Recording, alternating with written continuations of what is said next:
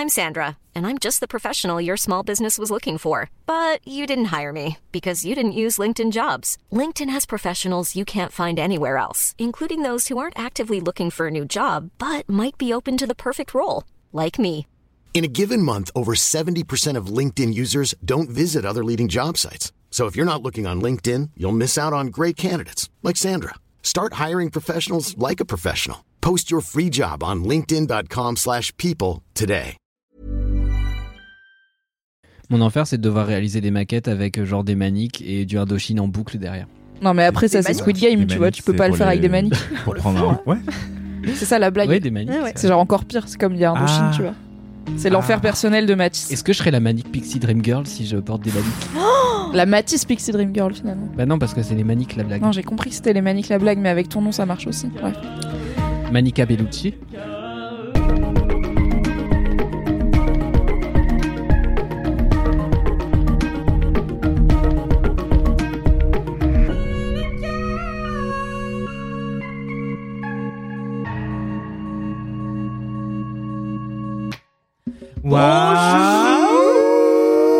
Bonjour. Dire merci Valentin. En effet. J'ai gagné. Bravo, ce n'était pas un concours, mais tu as gagné Merci. ce jeu que tu as lancé toi-même. Bravo, tu en es sorti vainqueur, Merci. Mathis. J'ai l'impression d'être un homme. je, je Tu- suis. Bah, je suis. Tu es un homme, mon fils. Ah enfin, sans vouloir présumer de ton genre. Tu, tu es ce Non, que tu vrai, veux, euh, mais tu peux être un homme si tu veux, si tu le souhaites. Bonjour, bonsoir, bon après-midi. Merci Valentin et bienvenue dans Laisse-moi kiffer, le podcast du kiff et de la digression. Je suis Mimi Hegel, j'ai toujours la joie, l'honneur et euh, je me suis perdue. La joie, l'honneur Juste la joie l'honneur. et la gratitude d'être euh, gratitude. voilà c'est La important la gratitude dans la vie. D'être l'animatrice de ce podcast qui existe déjà depuis si longtemps. L'autre jour j'ai dû présenter laisse-moi kiffer euh, pour parler de mes activités de podcast à un potentiel client. Et j'étais là ah ouais mais ça commence à durer euh, parce que c'était pour un truc sexo. Donc je voulais envoyer l'épisode 69 de laisse-moi kiffer qui de laisse-moi kiffer qui est bien sûr un spécial sexe parce qu'on est débile et qu'on était là 69 on va parler de fion. C'était un très bon épisode et j'étais là putain ça date d'il y a hyper longtemps. Donc merci beaucoup cher LM Crado, LM Cœur, LM Caribou, de votre fidélité, que vous soyez là depuis le début, que vous veniez d'arriver, que vous ayez tout rattrapé trois fois. Je sais qu'il y en a parmi vous. Je les embrasse. Merci d'être là. On va commencer avec une question qui est peut-être la question qui en dit le plus sur quelqu'un au monde, qu'on vous avait teasé euh, dans l'épisode de la semaine dernière, je crois, si ça sort dans l'ordre, et qui vous permettra de connaître une nouvelle invitée de ce podcast, puisqu'on a pour la Oh. première fois une voix que vous n'avez jamais entendue et euh, qui appartient à quelqu'un qui certes écoute laisse-moi kiffer une LM Ouais. Crado une LMK mais calmez-vous ça veut pas dire on a ouvert des castings et tout genre venez participer à laisse-moi kiffer il faudrait le faire un Venez, jour venez à la rédac. Peut-être contre des subs Twitch, je vous donne l'idée mademoiselle.com, n'hésitez pas. Euh, mais c'est aussi une personne qui travaille chez mademoiselle, mais elle vous en dira plus au moment où elle vous parlera d'elle, puisque... N'importe qui avec de l'argent débarque et. Non mais ici. pas un sub, mais genre un tirage au sort, et après tu fais un casting, tu vois, tu fais genre... Oui, il faut faire un casting parce que sinon t'as Michel Houellebecq, ce LM Crado. Mais qui après, vient, vous êtes une entreprise. Moi, je donne des idées. Le faire, c'est vous. Moi, C'est je pense, tu vois. Après, il faut faire. Oui, c'est un petit peu chiant. C'est bien pour ça qu'on le fait pas. Et aussi parce que potentiellement, tu vas avoir des gens bizarres qui viennent dans le podcast. Alright. Ma question pour vous est donc en l'honneur du dernier kiff d'Aïda, qui était le concert de l'ISO, si je ne dis pas de bêtises. Euh, Oui. Ce serait quoi? Merci. Il y en a une qui suit. Plus que la personne qui monte Mais non, et mais il est pas sorti cet épisode, comment tu sais? Parce qu'elle en a parlé tout à l'heure. Oh, Ah. Eh spoiler Et oui, Ok. elle est dans les petits papiers, les coulisses de la rédac, cette Eh nouvelle oui. invitée. Si vous faites donc vous faites un concert au Stade de France, vous êtes sold out, c'est votre premier concert au Stade de France, vous avez budget illimité pour ce qui est de l'entrée en scène, flammes, trucs qui volent, trucs qui sortent du sol, décors, danseurs, danseuses, drones, tout ce que vous voulez. C'est quoi votre arrivée au Stade de France? Mathis, take it away. Alors, il faut savoir que récemment, j'ai eu l'opportunité de. Pourquoi il y a un contexte à cette réponse? Parce que c'est important le Parce contexte. que t'as fait le Stade de France récemment. Euh, récemment, j'ai fait mieux que le Stade de France. J'ai fait le théâtre du gymnase. En vrai, c'est déjà pas mal. Bah, Beyoncé, combien de fois elle a dit Ah, I would like to come to uh, the theater of the gymnase. Of the gymna- gymnasium. Je- je- bah, euh, bah, après, oui, parce que euh, évidemment, les gens veulent pas en parler, tu vois. Mais Quand on- on est-ce que pourquoi. Beyoncé, elle a dit Théâtre du gymnase, vous êtes chaud? Jamais. Jamais, parce Voilà. que euh, justement, les gens pensent que c'est une trop grosse salle qu'elle ne remplirait pas. Or, Ben, je moi, comprends. Il m'a été proposé euh, récemment euh, de présenter euh, une soirée au, au théâtre du gymnase et en fait on m'a dit tu as carte blanche pour ta présentation. Donc en gros, enfin je, je blaguais mais c'est enfin c'est vraiment 7 enfin 600 700 places, c'est pas non plus voilà. Mais euh, mais Mais du c'est beaucoup. oui non, bah, c'est pas J'aime bien parce que Ouais, le contexte, hein. Oui, c'est c'est un peu un humble brag, tu vois. Genre pour vous parler du Stade de France, je vais vous parler du fait que j'ai été sur scène devant 800 personnes au je théâtre vais du faire sembler d'être gymnase. simple euh, juste parce que je compare au Stade de France et que je suis Oui. oh qu'est-ce que c'est au fond. Bah, Bon. Un petit millier de personnes qui n'a jamais fait ça, voilà. Voilà, personne. Ouais, bref. Et non, du coup, ce que je veux dire par là, c'est que du coup, ils m'ont donné carte blanche, ce qui est évidemment une bêtise. Ne jamais faire ça avec moi, parce que moi, quand tu me donnes un micro, bah, je cours et tu ne te te le connaissent pas. rendrai jamais. Moi, je leur aurais dit. Hein. Bah dit, Mathis, vous lui donnez des limites, sinon il va faire n'importe quoi. Ce qui était dans le cadre du coup de, de Dramatis, euh, je sais pas si vous avez déjà entendu parler de ce podcast, je l'ai peut-être mentionné une fois ou sept euh, par minute dans ce podcast. Et donc j'ai pu annuler, euh, euh, annuler, animer cette soirée, peut-être l'annuler, peut-être qu'on est cancel.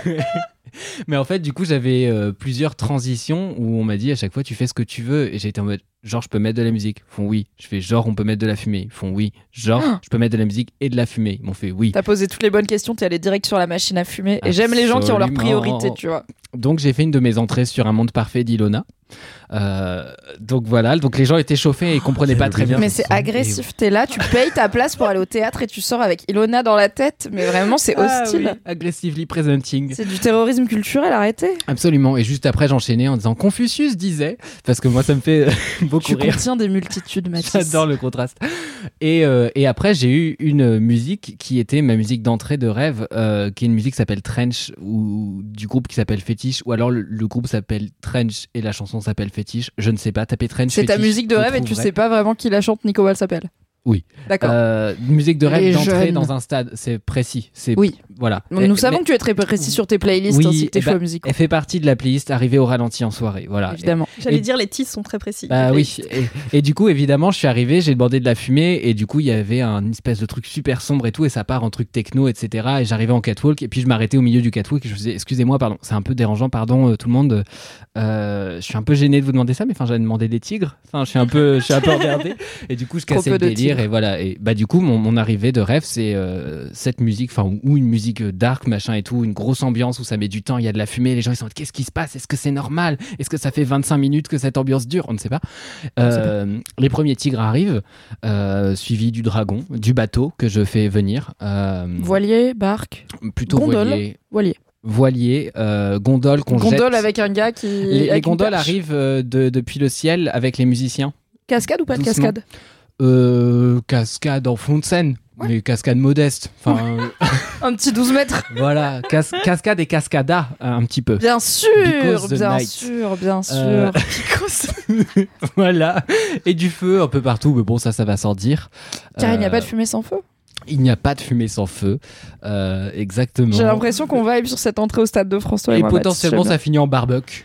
Oui, bah pas avec les Euh, tigres. Alors bon, euh, Euh, barbecue Du feu et des ti- euh, mais voilà. c'est-à-dire la, la- les Je suis tigres végétarien participent. toujours, Oui. donc on s'échange, ouais, on s'échange des petits poivrons grillés euh, Et avec- des champignons, d'accord. Les tigres. tigres ne sont pas l'ingrédient du barbecue. Non, en c'était mon revanche, ils inquiétude. sont, ils sont là pour les cœurs, ils font les bacs. Ok, ils font les cocktails Euh, aussi. Ils font les cocktails. Super. euh, ils font les bacs littéraires principalement. Voilà. Allez, Anthony Vincent, c'est quoi ton entrée de rêve au Stade de France Merci Mathis. Bien, Je suis sobre. Euh, c'est ça qui est le plus inquiétant, Mathis. Euh, Sûrement. J'y j'y ai longuement réfléchi, euh, c'est-à-dire depuis deux minutes, et pendant que Mathis répondait. Et en fait, je pense que mon entrée au Stade de France en tant que grand timide introverti serait crescendo. Je pense que je vais arriver en marchant sur une, sur, euh, une musique préenregistrée de mes pas, genre histoire que le silence se Oh. fasse et qu'on entende bien juste mes talons qui claquent, qui fassent clac, clac, clac, clac. J'aime bien parce qu'évidemment, t'as des talons. évidemment. Donc très low profile, tu vois, écran noir derrière moi, et juste mon ombre projetée grâce à une lumière en face de moi. Et donc les gens hurleraient parce que je serais là Bien devant un stade rempli, évidemment. Bah oui. Euh, et 80 les- 000 places le Stade de France. C'est énormissime, j'ai le vertige, ça y est. C'est deux Et- fois ma ville de naissance. Et deux ou trois théâtres du gymnase. Presque trois en fait. c'est 80 000 personnes qui seraient comme vous et moi. Genre, c'est, Ouais. c'est fou. Qui seraient réels et qui Surtout sont tous vous. le personnage principal de leur propre film. C'est fou ou pas Et- Après, on part en fixent- crise existentielle. Ouais, de ouf. Et ils te fixent tous et toutes. Genre, waouh, incroyable. évidemment. Et Ou du coup- regarder d'autres. Waouh. Euh, et du coup, genre, il y aurait l'ombre projetée derrière moi, et puis je commencerais à faire des trucs hyper euh, subtils, genre, à chaque fois que je lève une épaule, et ben, il y a un flash lumineux.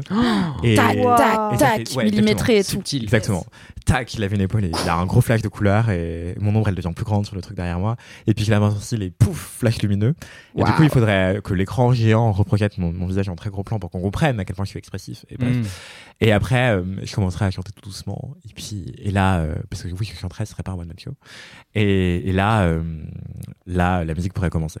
Genre, Ok. euh, vraiment très crescendo, très doucement et tout, histoire de me familiariser et puis de, de prendre le temps de la regarder aussi, tu vois. Genre 80 000 personnes, ça arrive pas tous Puis laisser monter la sauce un peu. Ouais, voilà. Hmm. Du coup, vraiment très euh, C'est important les préliminaires. Oui, oui, c'est Ce vrai. sera peut-être le titre de cet épisode. Mais, mais voilà, Non. très crescendo, se familiariser vous et moi, et ensuite euh, on balance la On sauce. se met à l'aise, quoi. On se met à l'aise. Alright. Je suis désolée, je vais faire une pause dans le podcast. Il faut que j'aille faire pipi. Ariane, Tout à de. France, il ressemble à quoi Alors, attendez, attendez. Ariane, bonjour. Bonjour. Bienvenue dans Laisse-moi kiffer. Merci. Qui es-tu? Que fais-tu là? Qu'est-ce que les LM Cœur et LM Crado peuvent savoir sur toi pour comprendre l'intégralité de l'essence de ton être en Waouh. 1 minute 12 max? Je m'appelle Ariane. Top. Je suis en stage. Bravo. Chez Mademoiselle. Super depuis choix. un mois et demi. Euh... Les Pourquoi t'es devenue pédante en deux minutes? Désolée. C'est ce mon long métrage, de, de euh, podcast. Je le découvre en même temps que vous. Elle a dit euh, le mot ethos, j'ai on l'aime bien. Voilà déjà le QI de ce podcast est ravis. Sociologie, pardon. Oui. on est encore un podcast je de suis en fac de lettres. C'est pour ça. Sapio. C'est quoi ton réseau social préféré? Parce que t'es aux réseaux sociaux chez C'est Mademoiselle. TikTok. Je suis la Gen Z. Ah oui, c'est vrai. Tu es J'ai 24 ans. Ah, je sais le plus si je l'ai dit. comme Anthony Vincent, tu es une très Oui. jeune personne. On est, suis on est né la peu même année. Plus jeune que toi, quand même. Ah oui, pardon. Excuse-moi. Je suis né en 2002. Ah oui, oui. Et Eh oui, Ah oui, on a quand même 4 ans il d'écart. faut que jeunesse se fasse. Mm. Eh bien, bienvenue, Ariane, dans Laisse-moi kiffer. Dites-nous dans les commentaires si vous trouvez pas qu'elle a grave des tics de Darwin qui a fait. hum, hum, hum, Oh putain. Mais arrêtez Ça fait, ça fait Ne 5 dites pas dans les commentaires qu'Ariane a des qu'elle de daronne, sauf si ça te fait marrer Ariane, auquel cas tu le fais dites-le dans pas les Ah non, commentaires. ça me fait rire. non, je le fais pas. Je le fais pas ça. Mais c'est vrai que tu vois, même la main sous le menton et tout il y a un C'est côté. Abusé. Euh, J'ai c'est l'impression que t'es ma psy un peu. J'ai un background de, de bourgeoisie, il faut que je l'avoue, euh, au LM Crado. Mais ça a changé ce podcast. T'es chargé de t'aider en socio-économie. Très Darwin, ça aussi, non Oui. Ça rappelle. Mais laissez-la, elle va plus Ça oser s'exprimer, c'est terrible. Donne ton Instagram pour que les gens ils s'abonnent. Arrobase. Arrobase harry.quoi. Très bien, ce sera dans les notes du podcast. Et Ariane, merci déjà d'être dans Laisse-moi kiffer. Merci de t'être euh, libérée aujourd'hui. Et peux-tu nous dire quelle serait ta grande entrée au Stade de France? C'est dur, je trouve, comme question. I know Malgré le C'est fait pour ça que que- vous avez au moins 20 minutes pour y réfléchir. Malgré Attends, je m'organise quand même. Qu'il faut l'avouer, j'ai un moment dans ma vie envisagé une carrière de musicos. Oh, quel, euh, quel instrument ou le Piano, chant je fais du piano. Ok. Toujours Mmh. dans Ah ouais. le- les taux Ah ouais, t'es sapio, toi. Donc, donc, Vraiment ma vanne jusqu'à la fin de, des temps, Oui. désormais.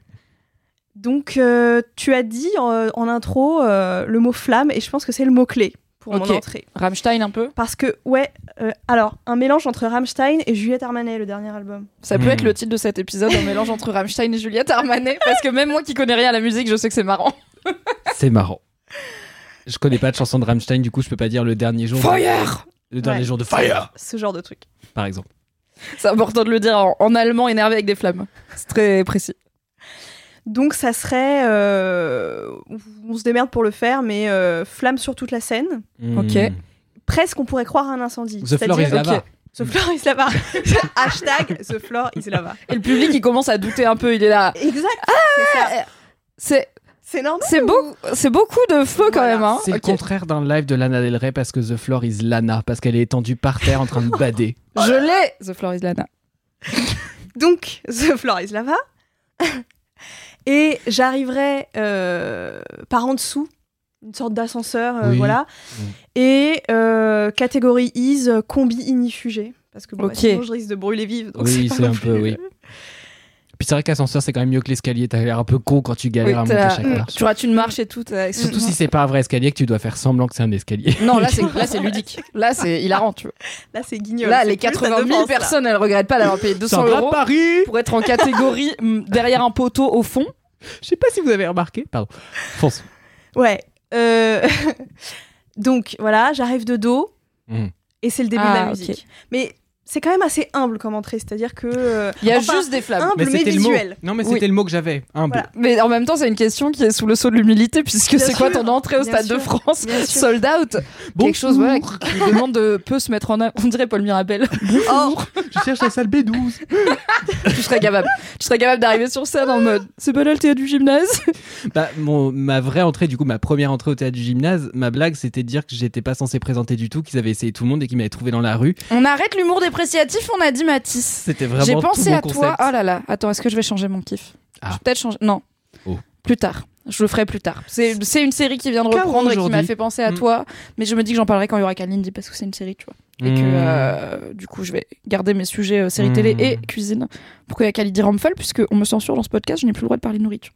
Donc Ariane, quelques mots-clés pour être sûr que j'ai bien retenu l'essence de ta personnalité. On est sur de l'art, oui. de la Gen Z, Oui. Un peu de bourgeoisie sapio daronne, mais j'aime beaucoup. J'essaie de m'en défaire, mais franchement, c'est pas ta chaisée. Embrasse-le, regarde Déjà, Mathilde. cette phrase. Ta chaisée Déjà, cette Waouh, phrase. ce n'est pas ta chaise. Mais non, mais regarde, Mathis, il va au théâtre et il a des références de, et des- un humour de personne qui a 68 ans. Mais et ça on n'a rien quand à voir, je vote à droite, moi. Ah, tout s'explique. C'est donc pour ça que tu habitais dans le 15e arrondissement. Je comprends. Oh non, oh non, Ce n'est pas ta chaise. revenu Mais une forme voilà, d'humilité, mais très visuelle et des flammes. Et des flammes. Super. Bienvenue dans Laisse-moi kiffer, Ariane. Merci beaucoup. Ravi de te recevoir. Alors moi, le Stade de. France, j'y ai réfléchi. Ariane. Donc le setting, c'est que parce que je me suis dit comment on peut faire un truc mimi-corps, donc un peu mignon, mais au Stade de France, donc il faut que ça se voit. Et Mhm. je me suis et aussi il faut qu'il y ait des flammes parce que c'est le Stade de France. Et là, une taverne. Non. Mhm. Toute la scène, c'est un feu de cheminée géant. Tu as compris, genre c'est une cheminée, tout le fond de la scène, c'est une cheminée, On sait pas c'est le mot, quand et même. il y a des vraies flammes dans la cheminée et des bûches et tout. Ah, mais et je pense bah, que-. Et devant, il y a un setting un peu avec genre des pieds d'une. Comme s'il y avait un très gros fauteuil, tu vois, genre comme si on était miniature euh, dans un très grand salon. Donc on voit les pieds d'un gros fauteuil et tout. Et moi, j'arrive dans le feu, Hmm. genre derrière la bûche, mais je suis pas inifugée. Moi, c'est juste un truc de plan où on Ouais, dirait que je suis dans le feu, mais en fait, non, parce que en Oui. vrai, j'ai peur du feu. Donc Stade de. France avec du feu, mais je veux pas être trop près du feu parce que je serais là, ah, j'ai peur du feu. Donc ce serait ridicule. Donc pas du tout cool. Donc j'arriverai euh, de façon euh, tendre et délicate au milieu de ces flammes. Après, je ferai probablement une ou deux blagues parce que je serais gênée d'être devant 80 000 personnes. Et après, j'imagine que je ferai des chansons déprimantes avec de la guitare sèche parce que c'est 120% de la musique que j'écoute avec genre Necfeu. Oui. J'espère qu'il y aura un feat avec Necfeu. Oh Ouais, il y aura un feat avec Necfeu. Ça va être trop bien. Ce sera la surprise, là, le Stade de France, il va prendre feu et tout, ça va être trop bien. Est-ce Merci. qu'il n'y a pas moyen de faire monter d'autres gens sur scène, outre la personne avec qui tu fais un feat, dire au premier rang, genre, eh, venez Ah bah si tu peux. Et après j'avais vu ça. Alors j'ai vu Mika à la à la Altony Garnier de Lyon, qui est la plus grosse salle de Lyon, il y a bien 15 C'est ans puisque j'étais oui. étudiante. Et euh, il a tout un, il y avait toute une partie du public qui était f- venu sur scène faire un genre de fanfare et tout. C'est franchement ça avait l'air grave fun. Moi j'étais très loin et je fais 1m12 donc vraiment je voyais rien et je me suis dit à quoi bon payer cher pour regarder un écran? J'aurais pu peut-être faire ça chez moi. C'est pour ça que je ne vais plus aux concerts euh, qui sont dans des grandes salles car euh, Ah pas ce temps. Oui, Je suis vais, je vais pas au concert déjà, mais alors si même, même mes personnes préfs, j'irai pas les voir au fucking Stade de France parce que je suis là. Pourquoi je ferais ça? Ce n'est pas une activité agréable. D'accord. Puis si t'as pas Ida pour t'aider à gruger la queue, euh, c'est compliqué. Ou me porter sur ses épaules pour que je vois quelque chose aussi parce que je fais vraiment 1m58. Merci à tous et à toutes pour vos stades de France respectifs. N'hésitez pas à commenter les vôtres sur Instagram, à cher LM Crado, LM Cœur. Je veux avoir vos idées folles pour votre lancement au Stade de France. C'est l'heure de passer à la deuxième partie de cette intro seulement, à savoir les commentaires. Mathis, est-ce que tu as un commentaire? J'ai galéré parce que récemment j'ai fait une story euh, qui parlait d'Indochine pour Oui, des j'ai raisons vu. sociologiques. Moi, je hais Indochine aussi, je suis dans ta team. Ok. Bah, moi, c'est pas que je hais, c'est que j'ai vraiment très peu de chansons que je trouve vraiment dignes de- d'intérêt. Et que ma théorie, c'est que pour aimer Indochine, il faut être lesbienne ou camionneur. Et, euh, et vraiment, je peine à trouver d'autres gens qui n'appartiennent pas à ce groupe Bah, sociologique. pour moi, il y a quand même toute une génération de qui sont pas camionneurs, tu vois. Pour moi, camionneur, il y a un côté un peu plus Johnny, mais toute une génération de darons un hein. peu poète maudit qui aimait bien Indochine, tu vois. C'était Ah. c'est émo quand même Indochine. Le gars, il a une mèche et tout. C'est hémosexuel. Ouais. C'est- C'est la génération hémosexuelle. Alors que nous, on est des Sapio. Sapio je- C'était un je lancement. l'avais pas. je suis vraiment désolé, j'ai vraiment. Donc, tu t'es embrouillé avec les. C'est quoi C'est Oui. les Indochinos, les Circos, c'est quoi Euh, les. Les dire les ploucs. non. Oh non, on va pas dire les ploucs, enfin. Je vous déteste. Pas du tout. Non, moi j'ai une haine irraisonnée pour Indochine et pour téléphone, mais que je. Téléphone, je, je je sais qu'elle est absurde et Non, vraiment pas je justifiée. Je sais pas, il m'énerve Jean-Louis Aubert. J'allais faire une blague, mais j'avais peur que ce soit un peu téléphoné. Alors, Tu et vois ce que je te disais sur Mathis Embrasse ton côté c'est- il embrasse son côté tonton. Et- Chaque seconde que Dieu fait, donc c'est pas grave. et je n'embrasse pas mon tonton de côté en revanche. Euh, j'ai reçu du coup beaucoup de messages suite à ça, ce qui fait que j'ai peiné à retrouver un commentaire. Et je crois que j'en avais eu plusieurs. J'allais dire pas mal, mais plusieurs, deux. Oui, Euh, plus que un. plus que un, notamment un d'Alexia qui s'appelle Tavernier à boire, donc ce qui est un hâte qui te parle. Alexia, Alexia, meilleure hâte. Et qui dit Hello, j'écoute le dernier LMK et ça fait 5 fois que j'hésite à DM tout le monde pour moult raisons. Déjà, il dit moult, donc c'était une bonne raison de nous DM. Oui, et on peut déjà lui dire, n'hésite pas à nous DM. Vraiment, il n'y a Ah jamais bah, de raison d'hésiter, Mm. sauf si c'est pour dire des trucs méchants. Vraiment, n'hésitez pas à ne pas hésiter. T'as pas la suite du message. Mais Ah. j'aime vraiment pas quand Mimi. Elle... Non, je... Je m'en fiche, je fais ce que je veux. Mais quand tu as mentionné Total Wipeout, je n'ai pas pu me retenir. Quel excellent trèfle Alors, le fait qu'elle soit. Genre qu'elle ait hésité tout le long et que ce soit Total Wipeout qui ait pu être Ouais. décisif, je sais pas quoi Ça en me penser. touche. Ça me touche. C'est les gens qui ont des priorités en ordre. C'est vrai. Un bel exemple de divertissement. Merci Gulli. Merci pour tout ton super travail et merci surtout pour le choix du titre. Aïda vous soulève. C'est tout bonnement hilarant. Passe une Moi-même, j'ai ri en ouvrant mon appli de podcast alors que j'ai tourné ce podcast juste avant. C'est vrai. Mais euh, après, il faut savoir que sur les titres, euh, à chaque fois, du coup, je, je monte et je réécoute l'épisode. Car oui, tout ceci est, est monté, tout ceci est faux. On vous ment. En fait. travail. On n'est même pas dans la même pièce. On fait semblant en fait. On se connaît pas tant. Il Ouais. y a un écran vert entre nous. C'est un cadavre exquis tout ça. Un cadavre exquif. Oh, Même, même moi, je me fatigue. Oui, reprends ton souffle, Mathis. Désolé, fatigue. Euh, grosse journée, grosse vie. Euh, grosse vie. Euh, qu'est-ce que je disais? Tu disais Tu que Total Oui, et du coup les titres, voilà. les Et du coup quand je réécoute, je, je note plein de trucs cons et si possible hors contexte. Et du coup je les soumets euh, à la rédaction qui vote pour le meilleur titre. Et Aïda vous soulève, euh, voilà, vous Bah, pouvez le savoir maintenant, j'imagine. n'a pas du tout gagné. ce vote. Bah, je suis très ravie que Parce tu aies que fait usage de personne n'a voté. dictature Voilà. C'est faux. pour choisir Aïda, Aïda vous T'as soulève qui voté est le pour, meilleur titre. mais je crois qu'il y avait genre deux votes et il y avait deux votes sur d'autres trucs aussi. Mais en vrai, Mais il y qui avait étaient que moins des titres bien, je hilarants pense. cette semaine-là. Oui. Donc voilà, n'hésitez pas si vous voulez qu'on vous partage les autres titres potentiels. Enfin après, techniquement, vous écoutez l'épisode, donc vous n'êtes pas non plus extrêmement surpris des trucs qui en ressortent, puisque encore une fois, ce ne sont que des citations. Voilà. Très bien, et merci à Alexia qui nous a permis de dire à voix haute quelque chose qu'on dit trop peu souvent dans LMK, à savoir merci Gulli. Voilà, merci Gulli pour toutes ces émissions de qualité. Anthony Vincent, est-ce que tu as un commentaire Excusez-moi. Euh, j'imagine Les aléas oui. du direct. hein. J'imagine Ok, que je vais oui. dire le mien pendant que tu cherches. Voilà, Ariane, je pars du principe que comme c'est ton premier LMK, sauf si tu reviens du futur, auquel cas tu peux nous le dire. Je silence En même temps, c'est exactement ce qu'elle aurait dit si c'était le cas. Moi, j'ai un commentaire de Zek Ezekiel Van sur Instagram qui me dit Hello Mimi, avec le Shadowban, c'est dur de t'envoyer un commentaire. Alors, oui, j'ai Shadowban d'Instagram parce que j'ai montré mes fesses sur internet. Ah. Donc, si vous ne me trouvez pas, il faut taper en entier MYMYHGL. Euh, Instagram ne va pas vous proposer mon compte, mais je ne suis pas banni, donc vous pouvez me trouver, il faut juste me chercher. Donc, Zach me dit euh, Je me glisse néanmoins dans tes DM pour te remercier de ton dernier kiff dans LMK. Tu y parles de partir en solo. Ça fait grave écho à mon expérience. En octobre, je suis partie pour un long voyage Paris, Amsterdam, Stockholm, Oslo, tout en train. Donc déjà des heures entières seul dans le train et surtout cinq jours à Stockholm, pas chez des potes ou de la famille, contrairement aux autres étapes. C'était ouf de poser son cerveau, de s'écouter, pas faire une méga rando parce que flemme et peur par exemple, Oui. et de rentrer en ayant réalisé plein de trucs sans m'en rendre compte. Je recommande ça aux gens autour de moi qui en ont les moyens slash la possibilité. Ça permet vraiment de laisser décanter ses sentiments. Tout à fait. Et alors là, on est sur un gros voyage Paris, Amsterdam, Stockholm, Oslo. En effet, moi, c'était trois jours à Lorient. Euh, J'y suis allée en train. C'était un peu, alors moins exotique certes, mais des paysans et un peu plus accessible euh, à la fois financièrement et en termes de temps.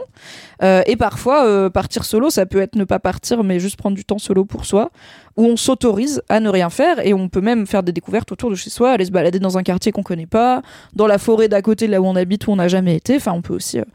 Même si on n'a pas l'envie, les moyens ou le temps de partir, essayer de se ménager un peu de temps pour soi. Anthony. Eh bien, je crois que je n'ai pas de commentaire. Je viens de remonter Oh à my une God. semaine. Je n'ai aucun commentaire. Je- ça me rend très, très, très, très, très triste. euh.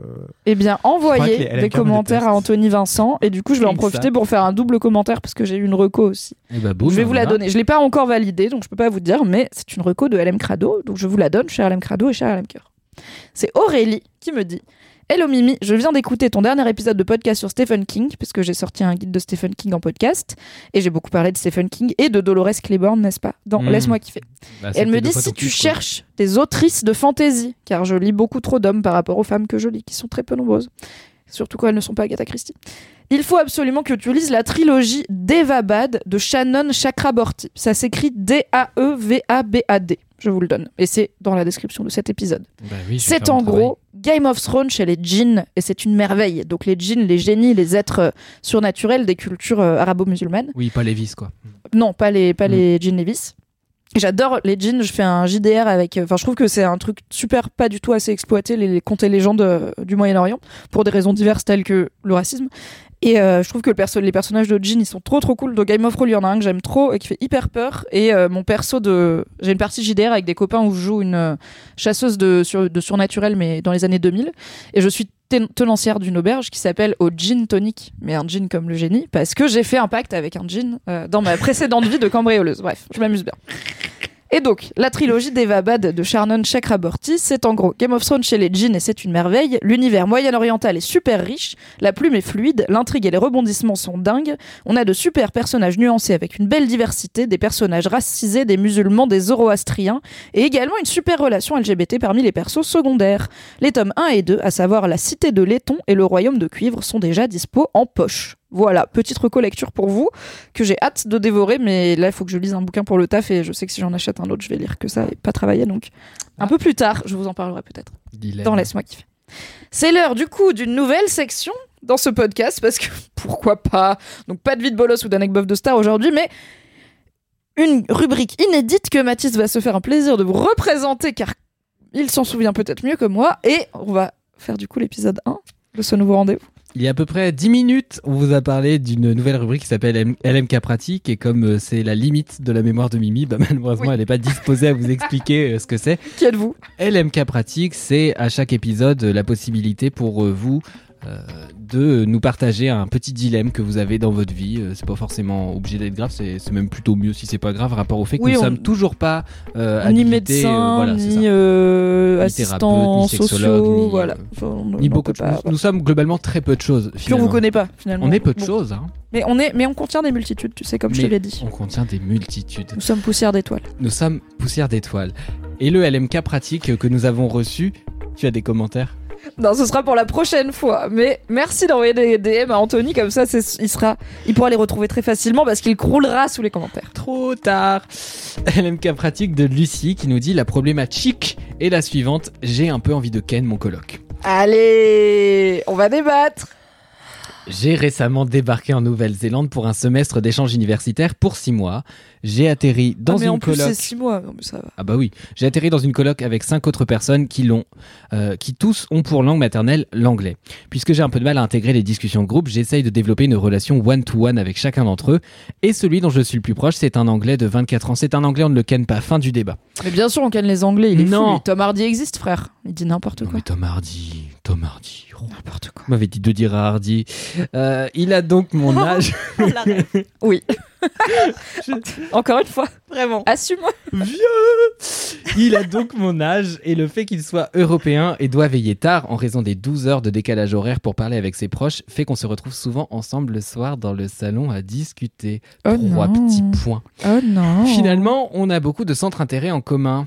Euh, j'ai commencé à rêver de lui la nuit, MDR, et avoir un peu envie de le ken. Je sais pas si je dois tenter un truc ou si ça risque de mettre une ambiance chelou dans la coloc. Lol, je saute sur l'occasion des LMK pratiques pour faire appel à votre sagesse Ok, on va faire un truc. C'est qu'on va sur le faire. débat suivant.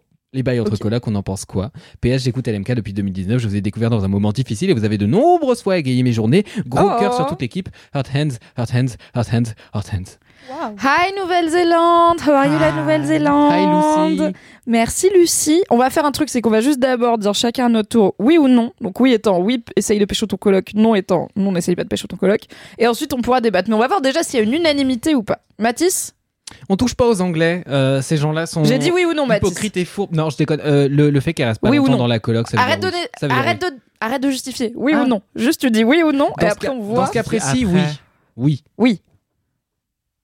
Dans ce cas précis, oui, puisqu'il y a une date de péremption. Voilà. On est la d'accord. termine vite. C'est des Anglais, évidemment. C'est non pour moi. C'est non Ah, c'est non. Ok, pour moi c'est full oui, mais moi j'ai dit oui avant même de savoir qu'elle était là que pour 6 mois. J'étais là, bah oui, ken veux. Peu importe la suite, oui. Ah, moi, je- mieux vaut avoir des remords que des regrets. Pourquoi non? Même si elle ne reste que 6 mois. j'ai une anecdote. Ah, Ah. quelqu'un a pécho quelqu'un dans une colocation et regrette. Mais voilà, ça se passait exactement dans ce, dans ce contexte, c'était à l'étranger. Et euh, la personne en question a pécho son coloc, en effet, La personne qui n'était pas toi qui n'était pas moi. Ah non, c'est une, anecdote d'amis. Ok. C'est bien sûr arrivé à. Parce que tu en en dehors as de l'Europe. Des bref. amis. D'accord. Mm, oui. C'est bien. Et donc, euh, c'était en Chine. Et euh, il se trouve que euh, elle, a découvert, en fait, euh, quelques semaines après, que ce mec était maqué, mais vraiment très maqué. Ah quoi. oui, ah oui, non mais là le problème c'est pas de coucher avec son Alors, coloc, bien c'est de coucher avec mais- un con. Oui, c'est vrai. c'est c'est souvent le problème à la C'est fin. parfois les mêmes personnes. Oui. Par rapport non. aux Anglais. Quand tu enlèves, arrête avec les Anglais enfin. Mais les du adore. coup, ambiance désastreuse. Enfin, vraiment, euh, Ouais, dur, dur. Non mais oui, séjour gâché. Ah oui. Ce qui est vrai, c'est que si ça se passe mal, ça peut lui gâcher le séjour. Ah ouais. Parce que c'est vraiment quelqu'un qui habite au même endroit qu'elle. Après, d'un autre côté, ils ont l'air d'être plusieurs. Je me dis, bon, au pire, on est adultes. Si vous couchez ensemble et que, sans parler de trucs hyper graves, mais genre, bah en fait, il y a un truc, c'est gênant parce que vous décidez d'arrêter ou quoi. Enfin, ça met un malaise. Bon, bah t'as d'autres colocs, t'es en Nouvelle-Zélande, t'as plein de trucs à faire, t'as six mois. Enfin, est-ce que un seul gars va te gâcher ton séjour, même si, juste, euh, au final, c'est- la relation sexuelle va pas durer? Espérons que non, si c'est pas une personne désagréable et que toi t'es pas une personne désagréable. Moi j'ai envie de dire, en balisant bien, en communiquant bien, en vérifiant que la personne est célibataire et accessoirement qu'elle a aussi envie de te pécho, quand même Voilà. ça aide. Oui. Et en vous mettant un peu d'accord sur bon bah mec on vit quand même ensemble, genre on peut se dire euh, mutuellement que ça va pas être chelou et puis let's go. C'est un peu comme le job in job, tu vois. Sur le papier c'est toujours non, dans la vie ça se fait, il y a plein de gens qui le font et ça se passe pas trop mal, tu vois. Je crois qu'il y a 30% des couples qui se rencontrent sur le travail. Bah oui mais en même temps on est là 5 jours par semaine. Hâte la gauche, n'hésitez pas à la semaine de 4 jours. Bon. Mm. Là, on vous parle à une heure du 49.3 sur les retraites, donc c'est compliqué. Mais vous voyez, on arrive à être de bonne humeur pour vous quand même. Non, pas moi. On est sur un LMK pratique avec un verdict quand même d'une majorité de oui, mais un Oui, témoignage euh, par capillarité de personnes concernées par la problématique qu'il a fait et qui a regretté. Donc, fais-en ce que tu veux, cher LM Crado. On a envie de dire peut-être. Let's on n'a go. pas le droit de. Ah, on n'a pas le droit de développer. Ah si si, pardon, développer, développer. J'avais l'impression qu'on était raccord sur c'est surtout non. parce qu'il y a une date de péremption. Mais vas-y, Mathis. Sorry, vas-y, Mathis. Que penses-tu de cette situation? Je fais partie des gens euh, qui changent pas fondamentalement une fois qu'ils ont eu euh, un rapport sexuel avec quelqu'un.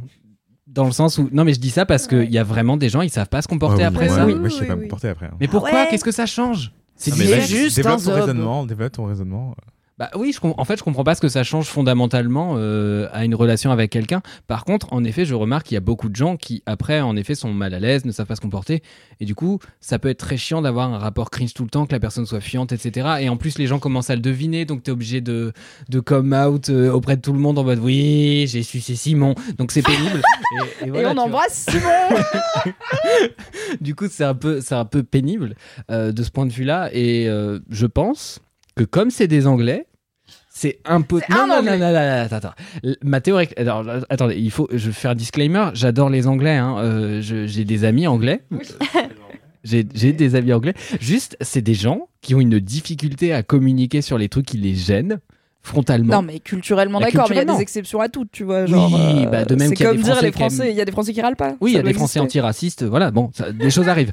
Parfois, on va à l'encontre de sa culture. Parfois.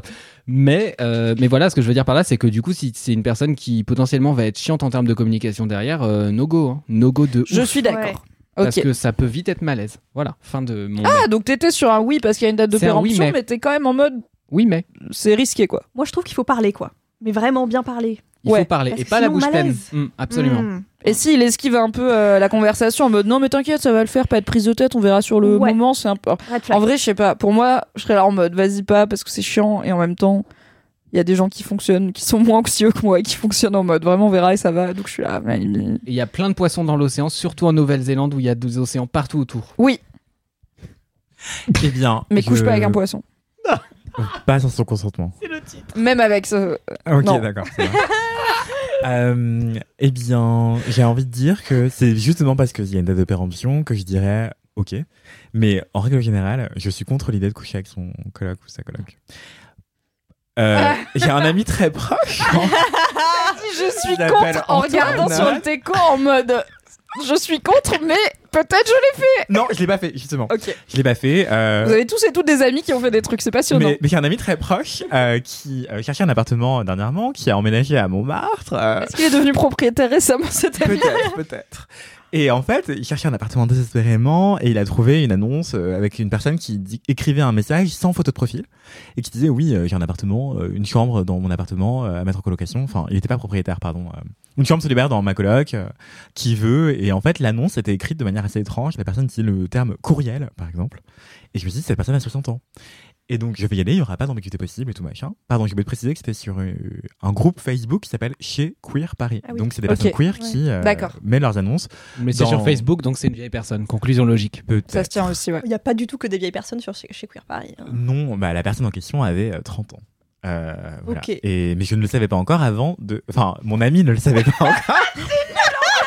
Je me suis dit, je vais pas te le dire, je vais attendre de voir quand ça kick. oh là là Ça a tenu 5 Mon secondes. ami ne le savait pas. Donc, c'est cher Antoine ne le savait pas. Et donc, en fait, il se dit Oh, ça doit être un vieux, euh, il écrit courriel. euh, voilà, moi, je suis la Kenzie, euh, j'y vais, tu vois. Je suis en 2002, j'y vais quoi. J'y vais, je arrive en retard euh, et la personne m'ouvre et c'est un, une personne magnifique euh, de 1m90, la voix grave, le, le cheveu ténébreux. euh, J'ai encore dit j'arrive. La- Mon ami arrive Bon, j'abandonne, c'était moi, ok, j'avoue. Et donc, euh, il me dit bonjour. Et là, je suis là, bonjour, Dali, pardon. Et, euh, Vous êtes le petit-fils du monsieur de l'annonce peut-être? Bah, j'espérais, j'espérais. Et en fait, en le voyant, je me suis dit, c'est hors de question. Je, je Oui. ne suis même pas, j'ai même pas encore passé le pas de la porte, que j'ai déjà l'attention sexuelle, euh, peut-être qu'elle est toute seule de mon côté, mais euh, il y a un moyen, Mm. tu vois, qu'il y a moyenne. Euh, c'était pas français. Et du coup, euh, je perds tous mes moyens, on fait l'annonce, on fait l'annonce. On, La On visite. fait la on fait la visite. Hein, euh, Non, on fait, on fait la mariage. visite. Faites l'annonce, pas la guerre. Et on fait la visite euh, qui dure euh, très peu de temps car c'est un appartement parisien donc ça fait vraiment 3 mètres carrés. Et, C'est vrai que c'est rapide. et on s'assoit et on fait du trauma bonding tout de suite. On parle de troubles de comportement alimentaire. Seulement du de- trauma bonding. Et non pas du trauma bandage. Non. Ah, alors, envie d'ouvrir un club de Shibari qui s'appelle Trauma Bondage. c'est pas vrai trauma bonding et tout. Et moi j'avais chaud, tu vois. J'étais à waouh, on se connecte sur trop plein de points et tout machin. Et la coloc dure euh, un an. Et pendant les Ah, donc t'as pris la. Attends, tu l'as pris fait la coloc finalement. Parce Ah. que je me dit, Oui, mais c'est pas possible, il a un cerveau aussi, en plus d'être canon, c'est c'est pas possible, je vais pas résister et tout machin. Et du coup, je me fais la promesse à ce moment-là, en le regardant droit dans les yeux, que il se passera rien entre nous. Mais je dis rien, tu vois. Mais Et- toi, tu décides trop de vivre ta vie en difficile. Hein. Et, Ouais. et non, mais je vous ai pas raconté. Et qu'en plus, il passe sa vie en slip dans l'appartement, il donnait des cours de yoga en slip-bar, euh, et puis il était là, ouf, ouf, ouf. Et à chaque fois qu'on se parlait, c'était intense, tu vois. Et pendant les trois premiers mois, non, peut-être le premier mois, pardon, juste le premier mois, je me disais, ça va être hyper dur de résister. Et au bout d'un mois, sachant que la première semaine, il me raconte qu'il a couché avec tous ses anciens collègues. I'm Sandra, and I'm just the professional your small business was looking for. But you didn't hire me because you didn't use LinkedIn jobs. LinkedIn has professionals you can't find anywhere else, including those who aren't actively looking for a new job but might be open to the perfect role, like me. In a given month, over 70% of LinkedIn users don't visit other leading job sites. So if you're not looking on LinkedIn, you'll miss out on great candidates like Sandra. Start hiring professionals like a professional. Post your free job on linkedin.com/people today. Et est-ce que vous avez parlé. en même En temps. fait, est-ce que vous avez parlé de l'éléphant dans la pièce, tu vois? Est-ce que vous avez parlé du fait de bon, on en est où sur est-ce qu'on couche ensemble ou pas? Est-ce que tu lui as dit, moi j'ai décidé que je vais pas coucher avec toi, c'est trop chiant Non, je l'ai vois, pas genre dit. Je l'ai juste gardé pour moi. Je me suis dit. En fait, il me racontait, tu sais. Do you speak English par hasard? Il- Bah oui, il était. Enfin, non, je vais pas te dire. Mais il parlait très très bien en anglais, c'est son métier. Euh, et en Prof gros. d'anglais. Oui, j'avoue, c'était pas très compliqué. Bah, c'est ça le traducteur, Je quoi. voulais brouiller les cartes, euh, c'est raté.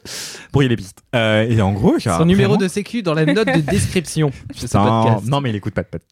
Si, il écoute tous les podcasts que je lui ai recommandés. Well. Mais il écoute pas les podcasts auxquels je participe. euh, Et théoriquement. ouais, partie slip. Et euh. Waouh. ah oui, et puis en plus, je vais te plier ses slips. Enfin bref, excusez-moi. Donc je m'égare trop de détails. Tout ça pour dire que premier mois, je me dis, au bout du premier mois, je me dis, en fait, ça va aller parce que je le connais déjà tellement bien. Je sais déjà tellement comment il Bah, dysfonctionne. il y et a plus il le mystère, quoi. Qu'il y a plus de mystère et qu'on était un peu devenus genre euh, très amis.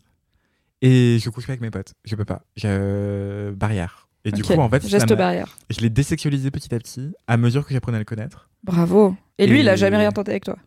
En fait, justement, j'aimerais trop lui demander. Et c'est marrant parce qu'à la seconde, on a appuyé sur Rec. Il m'a envoyé un texto. pour me dire qu'il arrivait à Paris. Et j'ai trop peur des coïncidences. Ah Parce my que god. entre temps, il a déménagé et tout machin. Et du coup, là, ça va, ça va être la première fois qu'on se revoit depuis qu'il a, depuis qu'il a quitté l'appart. Et, que Et moi, du coup, depuis que t'as plus de raison de pas coucher avec. Bah ouais. Ouais, exactement. Et Eh bah, euh, bonne soirée, Anthony. Oh. Non, non, mais j'ai pas dit que je voulais coucher avec lui maintenant. Ah oui, parce que maintenant c'est un pote. Mais je suis curieuse personnellement de voir si maintenant qu'il n'y a plus la coloc, quand tu le revois, il n'y a pas ce côté genre. Non, mais mais en potes, fait, mais on peut quoi. en on fait pourrait maintenant, quoi. je voudrais pas coucher avec lui, mais je voudrais lui demander est-ce que toi, tu penses qu'il y avait eu moyen, pendant qu'on était en colocation ensemble, est-ce que tu y as pensé?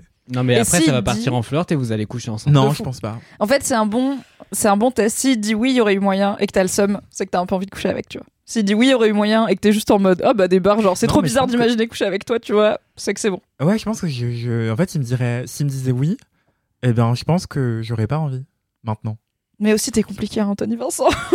Quand c'est trop facile, c'est pas marrant. Non, pas du tout. Non, pas du tout parce que ça aurait été parce que ce serait trop facile de coucher avec lui maintenant. Mais parce qu'en fait, ça m'informerait sur l'époque, sur euh, le passé. Je me dirais, ah ok, d'accord, donc il y avait moyen à l'époque. euh, c'est vrai qu'il y avait des moyens, des moments où j'avais l'impression que tu flirtais avec moi. Oui, non, c'est cool de savoir qu'on n'est pas zinzin, quoi. Genre, ok, c'était du flirt et genre. Et puis c'est cool de savoir qu'on est désirable et désiré, tu vois, ça fait plaisir. Parce qu'on n'est pas sur un an déni, Vincent. Waouh! Oh là là. Hâte Antoine, mon ami à qui c'est arrivé, ok Bien sûr, Antoine Vince.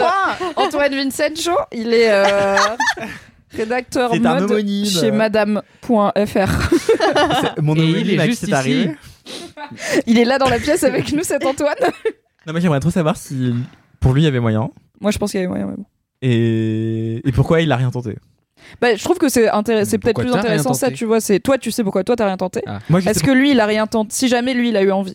Est-ce que lui, il a rien tenté parce qu'il a senti que, tu vois, par respect un peu pour toi, parce... et Ah, mais oui, aussi non, mais- parce que Parce que moi, je l'ai fait comprendre explicitement. Parce qu'en fait, il y a plein de moments, et t'as, oui, tu sais, j'ai couché avec tous mes anciens colocs, Anthony.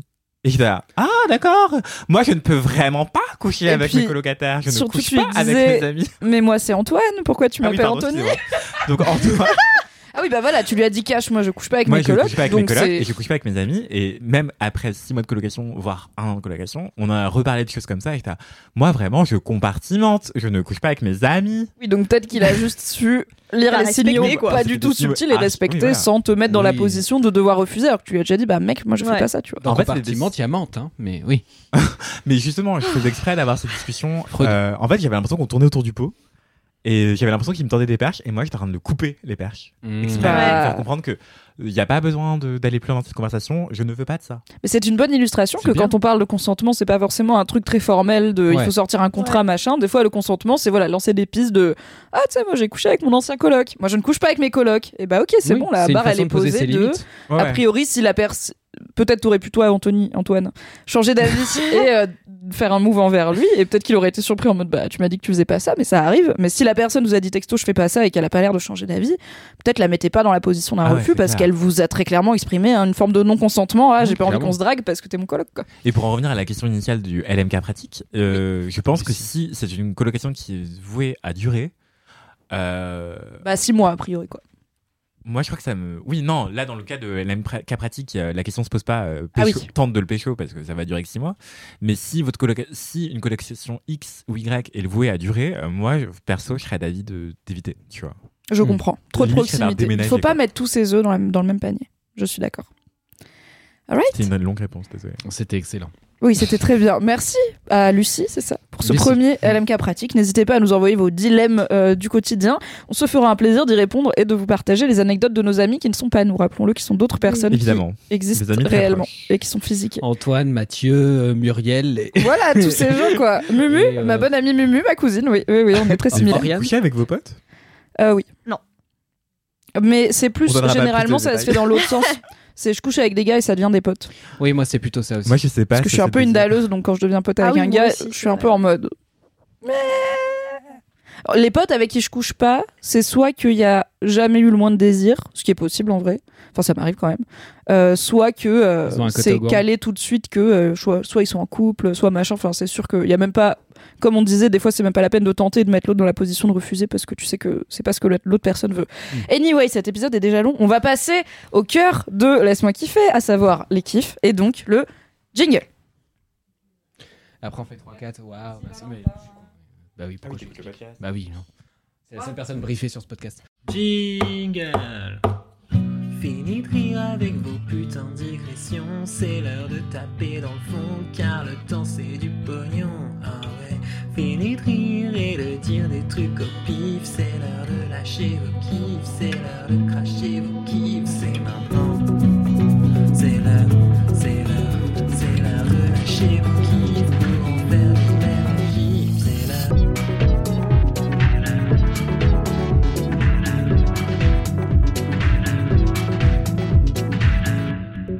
Waouh, merci, Valentin. Très beau, merci Valentin de Ariane. Vraiment, on sent l'auditrice du podcast. Mathis, c'est quoi ton kiff? Mon kiff, euh, c'est que récemment, je suis pas mal retourné au cinéma et j'ai commen- recommencé à voir des documentaires. Euh, et euh, j'ai vu Sapio. récemment Sapio un, do- un documentaire sur une photographe euh, dont j'aime beaucoup le travail qui s'appelle Nan, Nan Golding. Euh, et Nan Golding, c'est une américaine qui du coup a fait beaucoup beaucoup de photos, encore maintenant d'ailleurs, à partir des années 70-80, euh, et qui a permis de mettre en lumière vraiment bah, pas mal de communautés marginalisées, notamment aux États-Unis, et qui du coup aujourd'hui est reconnue à l'international pour son travail. Et en fait, euh, ce film-là que j'ai vu hier euh, est un documentaire à la fois sur elle et en même temps sur le combat qu'elle mène aujourd'hui, qui est le combat contre euh, cette crise des opioïdes qu'on a aux États-Unis. Donc en gros, pour contextualiser un peu tout ça, donc ce Le documentaire s'appelle. Toute la beauté et le sang versé de Laura Poitras, qui était la, la meuf qui a fait le documentaire sur Edward Snowden, qui doit s'appeler Citizen 4, si je dis pas de bêtises. Et euh, en gros, ce documentaire-là part de l'action de l'association Pain, euh, dont fait partie euh, Nan Golding, qui est une association qui du coup lutte contre un, la famille Sa- Salker, Sackler, Sackler, euh, qui est une famille euh, qui était à la tête d'un truc pharmaceutique euh, bah, énorme. Multinational, ouais. Voilà, et qui a commercialisé un médicament. euh, alors, je connais pas les spécificités techni- techniques parce que vraiment en science, je suis une buse. Euh, et du coup, euh, bah, ce médicament, des opioïdes, est un truc qui a été vachement prescrit par les médecins et un peu à la va-vite avant les opérations en mode painkillers in- assez intense. Sauf que c'est extrêmement addictif et que des gens, dès la première prise, ont été addicts. Oui, c'est comme si on vous filait de la morphine euh, comme du doliprane. Quoi. C'est euh, Voilà. Les opiacés, c'est des produits très forts, c'est des produits qui peuvent développer une forte accoutumance. Et il y a un vrai problème de santé publique effectivement aux États-Unis sur euh, la légis... enfin, le fait que c'était distribué beaucoup trop largement, en bonne partie à cause du lobbying de certaines industries pharmaceutiques. Exactement. Et donc cette famille-là, donc la famille Sackler, a fait tout son beurre là-dessus avec une de ses entreprises. Et par ailleurs, a fait aussi son beurre beaucoup sur un marketing autour de son propre nom, en s'inscrivant, euh, comment dire, en faisant du mécénat euh, et, de façon très très ouverte et très très publique euh, auprès de plein de grands musées dans le monde, notamment le musée du Louvre, notamment le Tate Museum, notamment le National Portrait Gallery, notamment le Guggenheim Museum à New York, etc., etc., etc.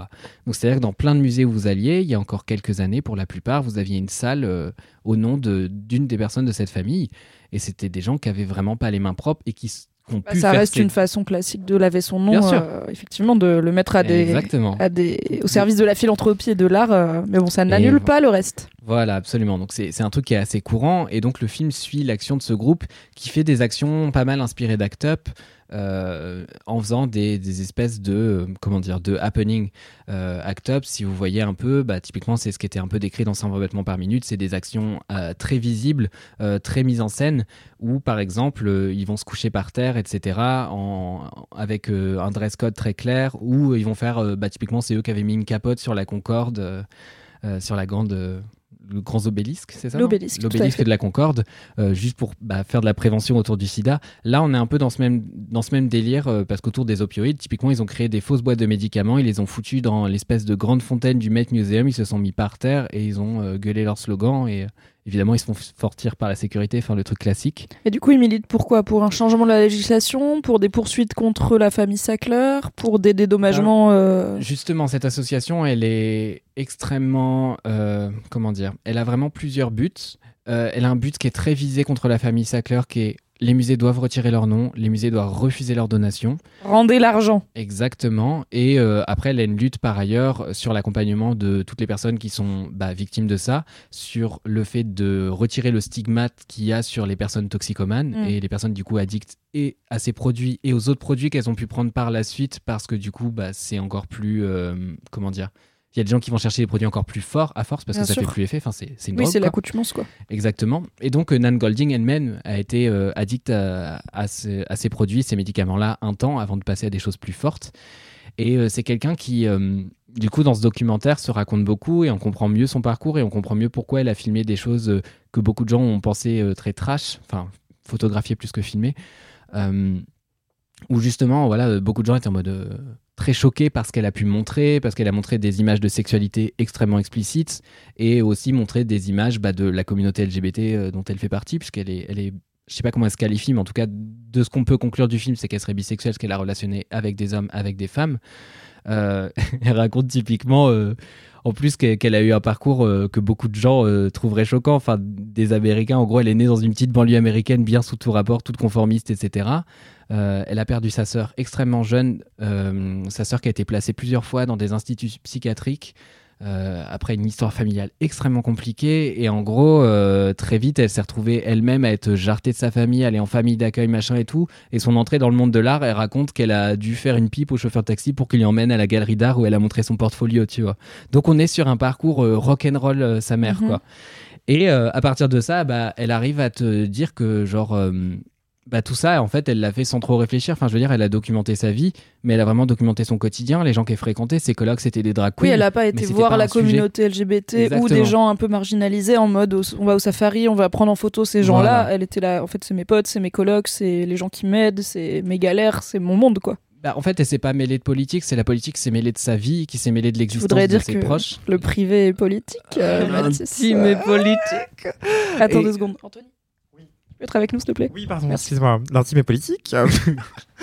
Non, et du coup, euh, bah, typiquement, euh, elle a bossé dans un, dans un lieu euh, culte qui, je pense, aujourd'hui est soit fermé, soit ultra gentrifié, car les États-Unis, euh, à, à Times Square, qui s'appelait le Tin Pan Alley, euh, et qui est un lieu qui était super connu pour regrouper à la fois bah, des personnes exclues en raison de leur euh, orientation sexuelle, euh, ou toutes les autres raisons pour lesquelles on, est, on fait partie de la communauté queer, mais aussi des mecs qui étaient des anarchistes, et aussi des mecs qui étaient là dans les mouvements antiracistes, etc. Et du coup, il y a, y a plein de gens qui ont dialogué à cet endroit. Et en fait, comme elle l'a documenté avec ses photos, bah, ce qu'elle a fait, c'était extrêmement historique. Et en même temps, il y a une dimension artistique qui est indéniable parce que ces photos, elles sont magnifiques. Il y a toujours un travail sur la lumière qui est absolument fou. Et en même temps, qui n'est pas une démarche de, euh, comment dire, un truc surplombant ou voyeuriste parce que typiquement, euh, énormément de son travail a été déchiré parce qu'elle voulait que les gens euh, qu'elle photographiait se trouvent beaux, belles. et beaucoup de gens ont dit en fait de son travail qu'elle avait un travail très cinématographique où vraiment on a l'impression de voir des personnages. Et en mode bah non, c'est des vrais gens et c'est des gens que je connais. Et en fait, tous les gens justement dans le film, on raconte leur histoire dans ce documentaire.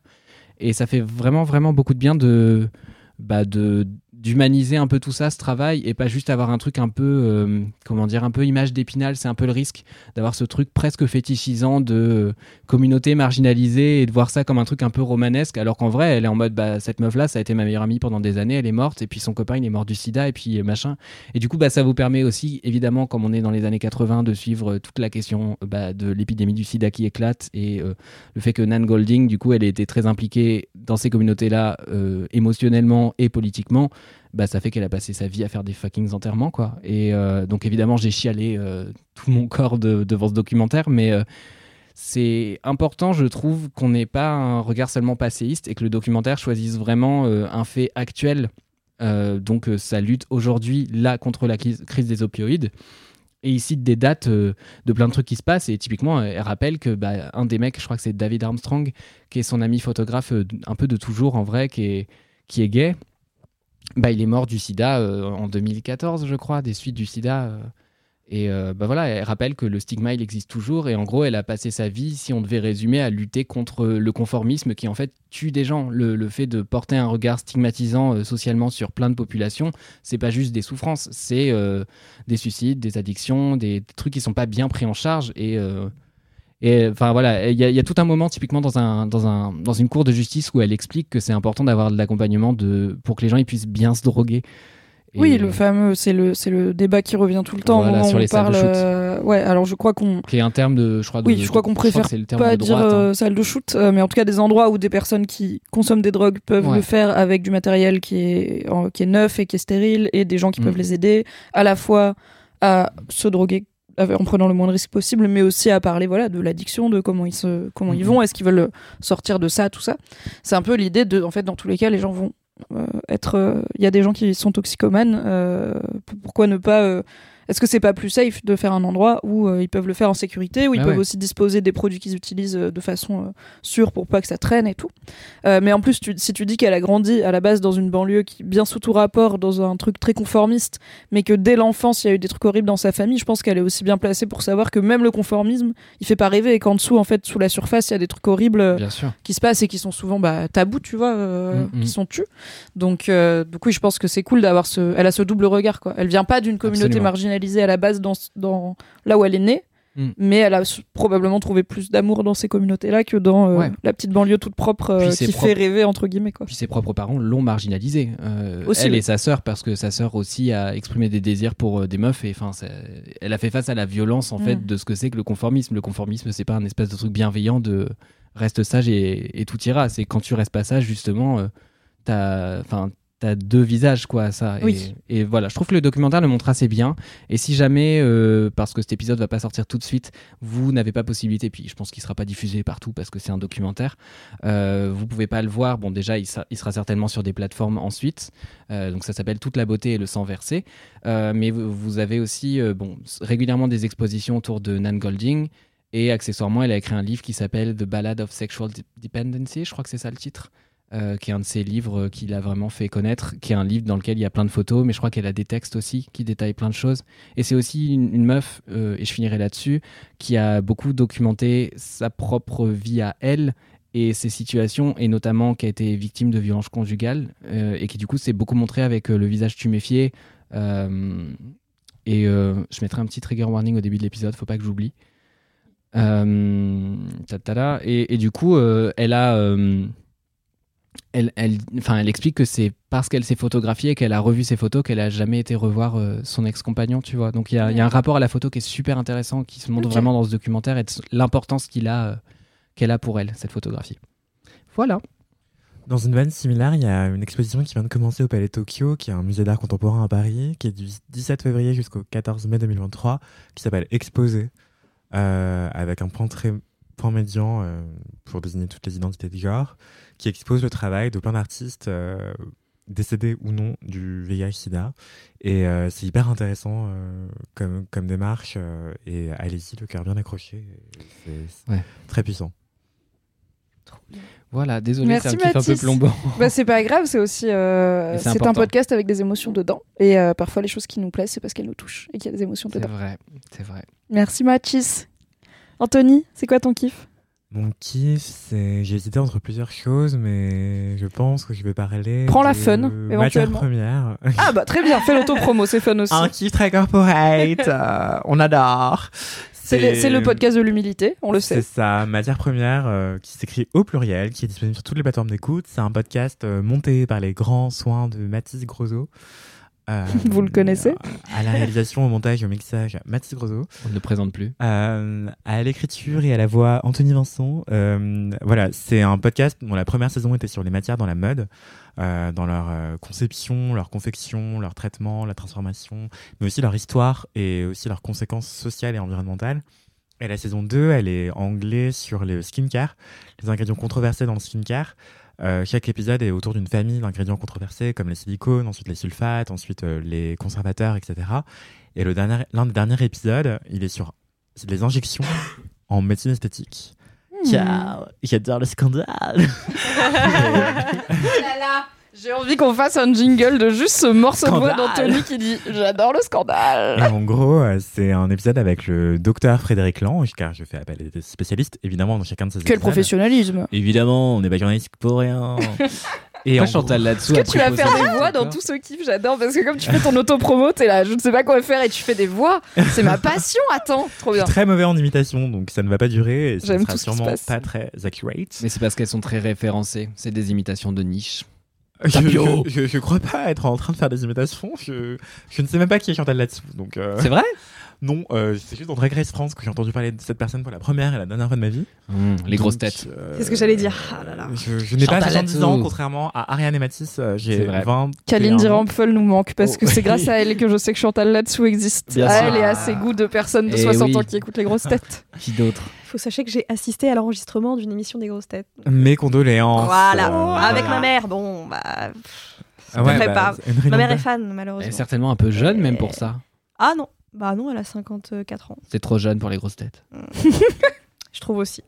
Eh bien, Anthony, donc. pour en revenir aux injections, Oui. euh, sans mauvais jeu de mots avec le kiff précédent, c'est en gros un épisode avec Frédéric Lange, docteur, qui explique euh, ce que, la différence, les différences majeures entre la chirurgie esthétique et la médecine esthétique, Mhm. car plein de gens confondent les deux, et c'est ok. Euh, cet épisode est là pour faire de la pédagogie, pour qu'on soit plus malin et maline en soirée, et aussi pour qu'on sache si jamais on, on envisage d'avoir recours à ce genre de technique, euh, puisque ce n'est pas du tout anodin, c'est un acte de médecine important qui mérite considération, qui mérite aussi euh, de- d'évaluer aussi si psychologiquement c'est intéressant pour soi, si c'est pas une mauvaise idée, parce que parfois c'est une mauvaise idée. Oui. Et en fait, le meilleur moyen de savoir, c'est d'écouter cet épisode, bien sûr, et de faire appel à un médecin compétent au cas où on, on veut vraiment euh, le faire, qui saura vous aiguiller au, mieux et qui pourra peut-être vous dire Ah, vous imaginez que euh, vous faire un lifting, c'est la meilleure solution pour avoir l'air plus calme, mais peut-être qu'une injection de ci ou ça, ça va être faire, ça sera beaucoup plus efficace ou intéressant pour vous. euh.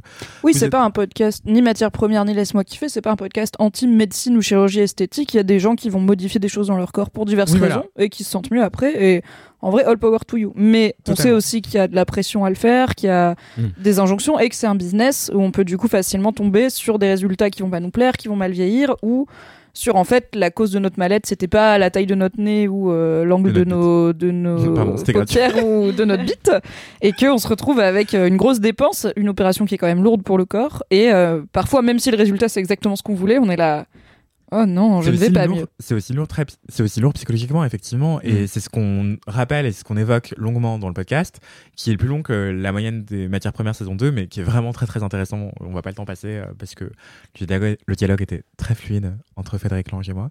Et euh, en C'est ton gros, Frédéric Lange, on est où?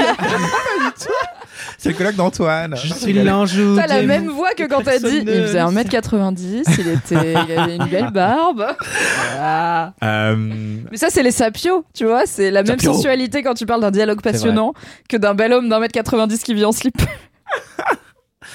il avait un très très gros cerveau. Et en gros, euh, pour en revenir à cet épisode de matière première avec beaucoup d'intelligence et de sérieux, on parle également des dépressions, justement, euh, des pressions esthétiques que subissent euh, les personnes, surtout jeunes, surtout les femmes. Une partie du grand public peut avoir tendance à croire que c'est à cause des influenceurs, des réseaux sociaux, des filtres, que les jeunes ont de plus en plus recours à la médecine esthétique et à la chirurgie esthétique. Il y a peut-être une part de vrai là-dedans, mais c'est toujours multifactoriel. Et ça, tout ça, on l'évoque avec euh, Frédéric Lange, qui est médecin, encore une fois. Et on parle aussi de, du tourisme médical, on parle aussi de, euh, des conséquences d'aller se faire opérer à l'étranger ou d'avoir recours à des actes de médecine esthétique à l'étranger, de l'après-coup. C'est hyper intéressant. Et on parle aussi de est-ce que, en fait, si on va voir un médecin esthétique qu'on va payer, et ben peut-être qu'il va avoir tendance à nous dire ah vous pourriez aussi faire ci, aussi faire ça et tout, une forme d'opportunisme euh, en se disant ah comme ça il va gagner plus d'argent. Mais on parle aussi de ça, on débunk tout ça. Donc c'est dans matière première l'épisode qui s'appelle Injection au pluriel, disponible sur toutes les plateformes d'écoute. Et on vous recommande bien évidemment l'intégralité de Matières Premières, saison 1 et 2. Et un podcast qui est euh, très bien pour comprendre le monde qui nous entoure. Justement, mon autre kiff que je me suis retenu de faire, c'était mon kiff, c'était Aïda. Ah my god Qui vient de passer à la fenêtre du studio. Voilà pour la dernière fois. Aïda, tu. Oui. tu peux Tu veux dire un rentrer. truc dans le micro aussi ou pas Tu veux dire un truc dans le micro de LMK ou pas Tu veux faire un micro-kiff Aïda est là.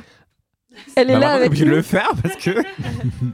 Bonjour, Sinon, je, juste bonjour, je suis marche. en train de, de sortir pour la dernière fois des bureaux de Mademoiselle. Enfin, pas pour la dernière fois parce que peut-être je vais revenir, mais ce sera pas en tant que salarié de Mademoiselle. Tout à fait. Euh, mon micro-kiff qui va durer exactement 4 secondes car après je vais aller faire la sieste, c'est euh, mes collègues de Mademoiselle avec qui j'ai travaillé pendant deux ans et demi, que j'aime tous et toutes très très fort. C'est les LM Cœur qui m'ont envoyé des DM ou pas, qui nous écoutent.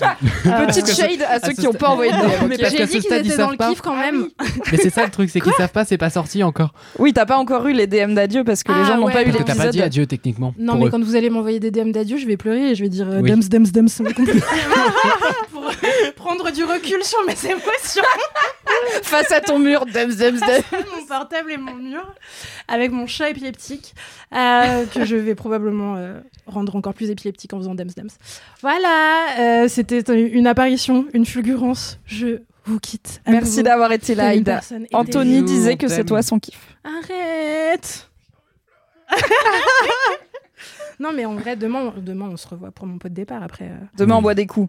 Demain on boit des coups. euh, quand l'épisode sera sorti, ce sera déjà passé, donc je peux pas vous inviter. Mais peut-être qu'on va vivre des vides bolos qu'on pourra vous raconter dans Laisse-moi kiffer Ouais. au pot de départ d'Aïda. C'est possible. Ça dépend combien de coups on boit. J'espère. Aïda, demain, on t'enregistre un message boubou à ton pot de départ. Obligé. Je vais me l'écrire oui. sur la main, comme ça, j'oublierai pas. Non mais moi si je fais un message boubou, ça va être trop bizarre, genre. euh, Tu sais, je sais pas faire le truc de lâcher prise des gens qui font des messages boubou, ils sont en mode ah putain j'aime trop et tout. C'est Du coup, ça cassé. va Je te être paye deux over shots avec des control. flammes et après, on fait un message. Ne faites pas ça chez vous, l'abus d'alcool est dangereux pour la santé. Shot avec flamme. Je note demain 24 heures. Euh, Anthony l'a fait. Bah, moi aussi, je l'ai fait. Oula, trop de micro tendus vers moi, ça me rappelle. euh, Au pot de départ de Ah, Kalindi, merde. t'as fait des shots avec des flammes Je crois, ouais. On a bien picolé au pot de départ Au de pot de départ de j'avoue. quelqu'un. Oui, Aïda, on veut ton message boubou, ton message réré, ton message bourré. Bye Merci. Aïda. Bye, Bisous, Aïda. repose-toi bien. Merci pour tout. Et À bisous. bientôt. J'espère que vous pleurez avec moi, les LM cœur. Oui. Voilà, donc mon kiff dans la vie, c'est Aïda. Bien sûr. Mais aussi matière première. Allez streamer ça fort, l'équipe. Ariane, c'est quoi le premier kiff du reste de ta vie?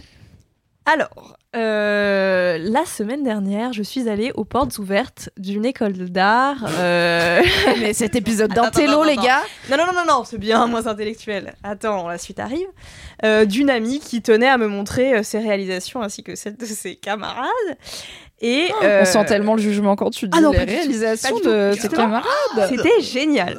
Et il y avait notamment un exercice qui m'a marqué, c'était que euh, le- leur prof leur a demandé de réaliser un- une maquette de décor de film ou série connu. Il fallait que ce soit reconnaissable. Et c'était mais trop beau. C'est grave une bonne idée. Et euh, il y avait plein de trucs. Il y a eu euh, mercredi, euh, Stranger Things. Est-ce que si t'achètes le euh, set Walking Lego Friends Central Perk et que tu le construis et que tu l'amènes, ça compte comme une Je œuvre pense pas. Il fallait vraiment que ce soit avec des matériaux de récup et tout. Ah ok.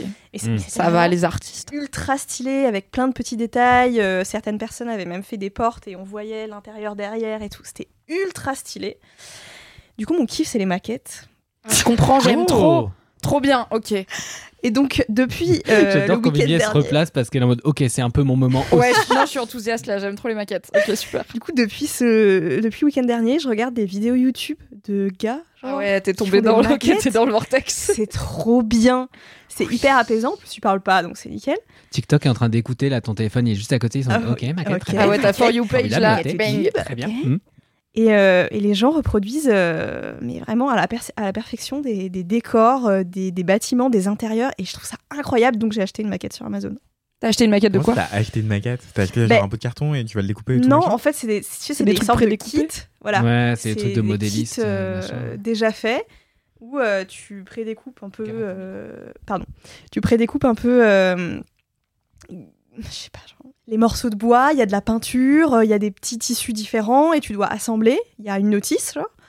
Tu dois assembler et ça te fait des petits intérieurs. euh, Et t'as acheté quoi comme maquette? C'était, c'est l'intérieur d'un d'un petit bureau. Voilà, il y a une machine à écrire, une petite armoire, euh, avec plein de détails en fait. C'est ça que j'aime bien, les détails. T'aimes bien quand c'est chiant, t'aimes bien devoir détail. peindre des trucs là, tout le- précis là. Le bail est minuscule, ça fait 7 cm de haut, c'est minuscule. Ah ouais Ça me rend fou. Mais moi, Ah ouais, c'est commencé c'est ma phobie. C'est mon camp. Ouais, Ah. J'adore. Je, je peux pas, j'ai deux mains, j'ai quatre pieds gauches. J'adore. Dont deux au bout des bras. dont deux au bout des bras. Et vraiment, je suis incapable de faire ça. Déjà, récemment, j'ai dû essayer de faire un plan à l'échelle d'une pièce carrée. J'ai pas réussi. Est-ce que ce serait parce que tu es propriétaire? Oui, bah c'est bon, on a compris. hein. Non, Mais- oui, je- mais Il y a quand même mon PayPal dans la bio, ok? Je suis n'hésitez pas. non, mais je ruiné. comprends parce que je suis pas du tout minutieuse, je suis pas loisir créatif, vous le savez, je suis pas précise, et du coup, j'ai jamais fabriqué de maquette. Et Faut probablement que ça me frustrerait parce que à la fin, ça serait un peu de travers et je serais là, oh non, c'est un peu de travers. Mais j'essaye de faire la paix avec le fait que ma vie est de travers c'est pas grave. Euh, mais c'est trop cool à regarder et j'aimerais trop. Genre, en vrai, si j'ai une copine qui me dit j'ai acheté une maquette, tu viens la faire, je serais là, ouais, de fou. On a fait des ateliers Lego avec mes copines, c'était déjà trop bien. Mon enfer, c'est de devoir réaliser des maquettes avec euh, genre des maniques et du Indochine en boucle derrière. Non, mais après, ça, c'est. Squid Game, tu vois, tu peux pas le faire avec des maniques. Pour prendre un. Ouais. C'est ça la blague. Ouais, des maniques. Ouais, ouais. C'est genre encore pire. C'est comme il y a Indochine, Ah. tu vois. C'est l'enfer Ah. personnel de Matisse. Est-ce que je serais la manique Pixie Dream Girl si je porte des maniques La Matisse Pixie Dream Girl finalement. Bah non, parce que c'est les maniques la blague. Non, j'ai compris que c'était les maniques la blague, mais avec ton nom ça marche aussi. Bref. Manica Bellucci. Ok, merci. Mimi, c'est quoi ton kiff en- Non, juste reco maquette. Ah, du pardon, coup, euh, quand même, on est sur les maquettes. Euh, déjà, trop bien. I love les maquettes. Alors, il y a deux choses. Il y a un truc qui s'appelle les book nooks. Je sais pas si tu connais. Mais c'est oui, genre mais les bien maquettes, sûr. mais des sapios parce que Je me suis c'est. En gros, c'est des trucs qui se mettent à la place d'un livre dans ta bibliothèque ou à la place d'un serre-livre qui est épais comme un gros bouquin. Non, c'est vertical. C'est, on dirait hein, une tranche de bouquin assez voilà, large de quand même plusieurs centimètres. C'est pas un petit poche de 100 pages. Euh, parce, et ça reproduit souvent une genre de rue où du coup t'as un mini lampadaire mais genre qui s'allume parce que t'as des piles où c'est branché derrière. T'as des petits pavés et ça fait comme si au creux de ta bibliothèque t'avais Oh. Un passage, tu vois, littéralement une rue. Bon, bah, c'est des petites rues mignonnes, c'est pas genre le boulevard de Sébastopol, tu vois, avec les sirènes et les flics. C'est vachement le- bien le boulevard.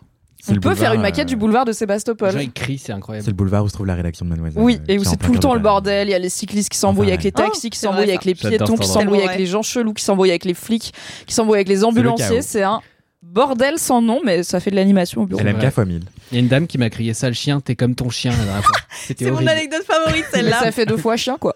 c'est pas oui, très imaginatif. C'est décevant comme insulte. Oui, Rime c'est pas tout à fait, quoi. Rime très très pauvre. De quoi? Qui balade qui dans ce cas-là?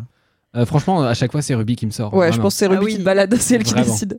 Donc, les book nooks. C'est Ouais, trop mignon, ça trop coûte bien. un peu cher sur Etsy parce que bah, c'est des pièces euh, assez minues. Comme on dit, il faut de la minutie et du temps. Mais c'est vachement cool et un jour j'investirai. Donc, si vous aimez les maquettes, jetez un œil au Book Nook. Et deuxièmement, à Lyon, euh, j'en ai déjà parlé, je pense que je l'ai évoqué dans LMK, il y a un musée grave cool, c'est le musée des miniatures Oh et oui. des décors de cinéma. Il est fou. Où t'as Génial. à la fois des décors de cinéma, genre t'as un robot de iRobot, les vrais trucs utilisés dans le film et tout, mais aussi le mec est un passionné de miniatures et du coup rien que dans l'entrée t'as toute une galerie gratuite où t'as d'un côté euh, le, masque du bouffon vert et de l'autre une toute petite boulangerie recréée à l'échelle J'adore. avec des petites lumières et du pain qui a l'air de sortir du four. Et moi j'aime les deux autant, je suis là, waouh, c'est le truc du bouffon vert. Et après je fais, waouh, c'est une toute petite boulangerie. Incroyable les deux, la même énergie. Donc bravo, I love les maquettes. Merci d'en avoir parlé. J'en ai jamais parlé dans Ah, LMK et je suis là, putain, c'est trop bien les maquettes. Et la voilà, maquette vie. doublé. Envoyez à Ariane sur Instagram, vous avez son Instagram dans la bio, vos meilleures vidéos YouTube et TikTok Oh de oui, maquettes Par pitié. afin de nourrir cette nouvelle addiction. Vraiment. Speaking of nouvelle addiction, j'ai une nouvelle addiction la mif. C'est chaud et c'est mon kiff. Merci. Alors celles et ceux qui suivent ma chaîne Twitch le savent parce que je l'ai streamé. euh, Vraiment, je vais dire un truc qui va avoir l'air d'être un chiffre exagéré et qui ne l'est pas. Ok, je l'ai streamé en vrai, pas loin de 15 Ah, heures. plutôt, en pas loin de 15 heures Quoi? en moins de deux semaines. Un jeu vidéo que j'ai découvert il y a moins de deux semaines. Donc euh, on a et même stream? Mais 15 heures en 15 Trois fois, semaines, euh, heures. une heure par jour. Bah, c'était trois fois 5 heures. Genre vraiment, je lance le jeu et après je cligne des yeux et je fais oh non, qu'est-ce qui se passe?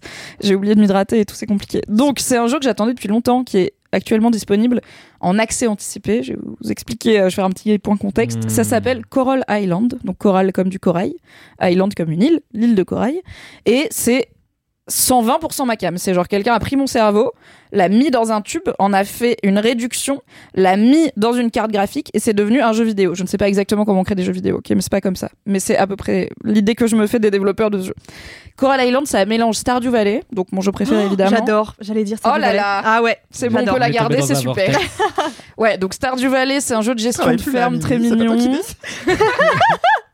Un peu, Ah, rien viré. je peux faire pression sur les LM Crado et les LM Cœur. Je peux user de mon ancienneté pour dire envoyez des DM pour dire on garde Ariane. Et comme ça, ils seront bah on est obligé de la garder. Les, Tu peux aussi le changer ta voix au montage euh, ou mettre du shérif Aluna dès que tu parles. Je peux tu faire. peux tout. faire que ChatGPT, ça devient moi et c'est lui qui anime le podcast et qui fait mes kiffs. Mais je suis pas sûr qu'il parlera de jeux vidéo, c'est intéressant que Coral Island. Donc c'est un mélange entre Stardew Valley, puisqu'on gère une ferme, c'est le classico, on arrive sur une petite île tropicale cette fois-ci. On gère sa ferme et on rencontre les habitants, il faut récupérer des matériaux, faire pousser des légumes, il y a quatre saisons dans l'année, etc. Il y a des champignons à cueillir, bien sûr, il y a des... Donc ça c'est la partie Stardew Valley, c'est de la gestion de ferme et vraiment genre la carte du jeu c'est la carte de Stardew Valley et tout, donc on n'est pas dépaysé. L'autre aspect, c'est Animal Crossing. Puisque comme dans Animal Crossing, on peut pêcher, attraper des insectes, faire de la plongée sous-marine et du coup récolter plein plein d'animaux, de coquillages, etc. Comme dans Stardew Valley, je l'ai pas dit, mais il y a un aspect social puisqu'il y a plein d'habitants avec qui on peut parler. Il y en a une bonne partie qui sont célibes et avec qui on peut décider de mener une relation romantique Tchouk tchouk. à force de leur offrir des fleurs qu'on a trouvées par terre, mais aussi de les tchouk tchouk éventuellement. Et Oh, en termes de design, c'est très Disney, euh, bizarrement. Euh, c'est alors c'est pour le coup donc Stardew Valley, c'est un jeu en pixel art euh, 2D. Là, on est sur un jeu en 3D qui est plus joli. On sent aussi que la technologie a avancé. C'est très très beau parce que du coup, je trouve que c'est vraiment cool ce setting d'île d'île tropicale, un peu paradisiaque, parce que ça change dans les jeux vidéo. Les îles du Pacifique, c'est pas un, un terrain de jeu qu'on explore souvent. Et pour un jeu de gestion de ferme, bah du coup, on plante des trucs un peu plus originaux. Genre, on va planter des ananas, on va planter des bananiers. Alors, il n'y a pas de goyave, mais il y aura peut-être des goyaves en été euh, au fil du jeu. On, il y a des, on cueille des hibiscus et on récolte des noix de coco. On peut avoir. Dit biscuit euh, en revanche. c'est faux. Arrête, après je vais y croire. Le mec qui vend des animaux, bah oui, il a des vaches et des cochons et des poules, mais il a aussi des pans et des lémuriens et des lamas et des choses comme ça. Donc déjà en termes de, de diversité de biomes, ça change un petit peu et ça donne grave envie d'être en vacances sur une île paradisiaque. Par contre, ça c'est l'enfer, hein, vraiment.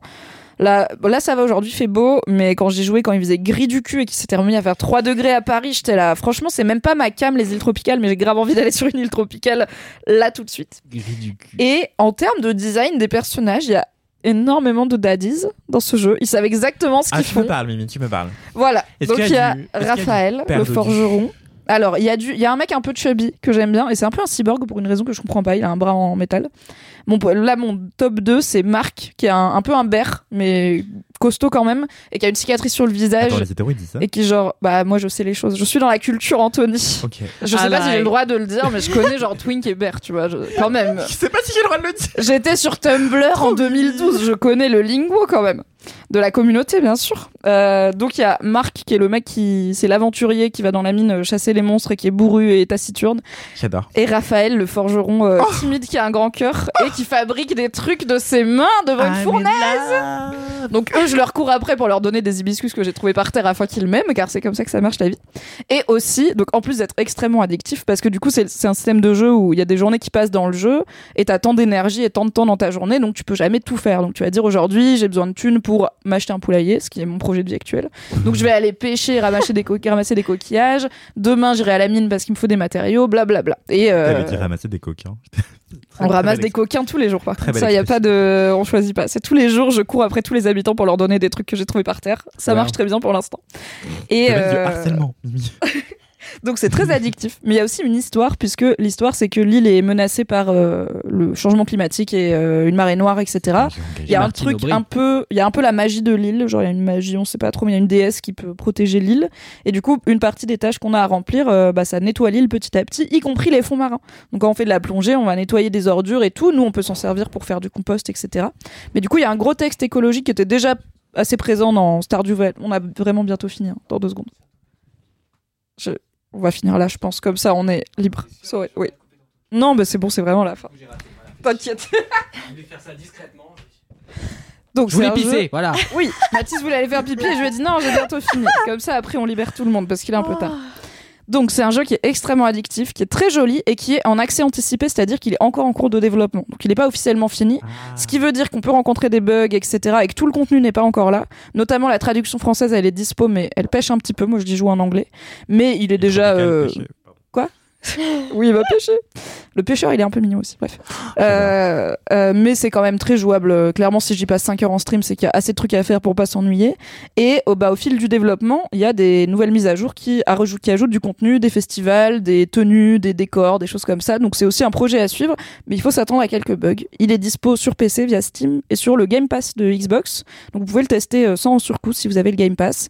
Et c'est trop bien, c'est vraiment genre le jeu que j'attendais le plus. Je suis le compte Twitter depuis deux ans. J'étais là, putain, ça a l'air d'être vraiment Wow. 100% ma cam. Et je l'ai lancé et j'étais là, ouais, c'est exactement ce que je voulais. Et il est même pas fini encore.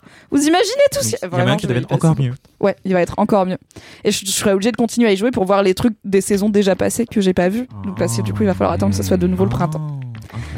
Voilà. J'ai cru que t'avais eu le droit à un accès anticipé parce que t'étais influenceuse so famous. Non, du pas coup, du euh, tout. Non, non, j'ai payé comme tout le monde. Je suis pas encore assez influenceuse pour avoir les jeux en avance. Un jour peut-être. Maybe one day. Voilà, c'est Coral Island et si ça vous intéresse, vous pouvez retrouver mes, mes let's play euh, sur euh, ma chaîne Twitch. si vous voulez me regarder, y passer 5 heures. Tu m'as trop donné envie du forgeron, du pêcheur et du Je te montrerai leur design après parce qu'en plus ils sont, ils sont mignons. Pour ma part, c'est la flaque également, mais pour d'autres raisons. Oui, on va donc vous dire Ah, au revoir. C'est la fin de cet épisode de Laisse-moi kiffer.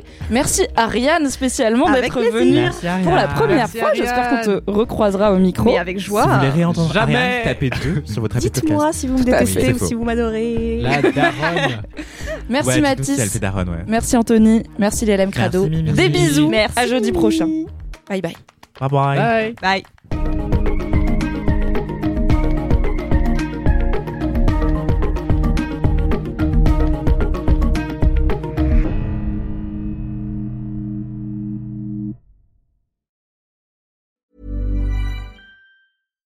Hi, I'm Daniel, founder of Pretty Litter. Cats and cat owners deserve better than any old fashioned litter. That's why I teamed up with scientists and veterinarians to create Pretty Litter. Its innovative crystal formula has superior odor control and weighs up to 80% less than clay litter.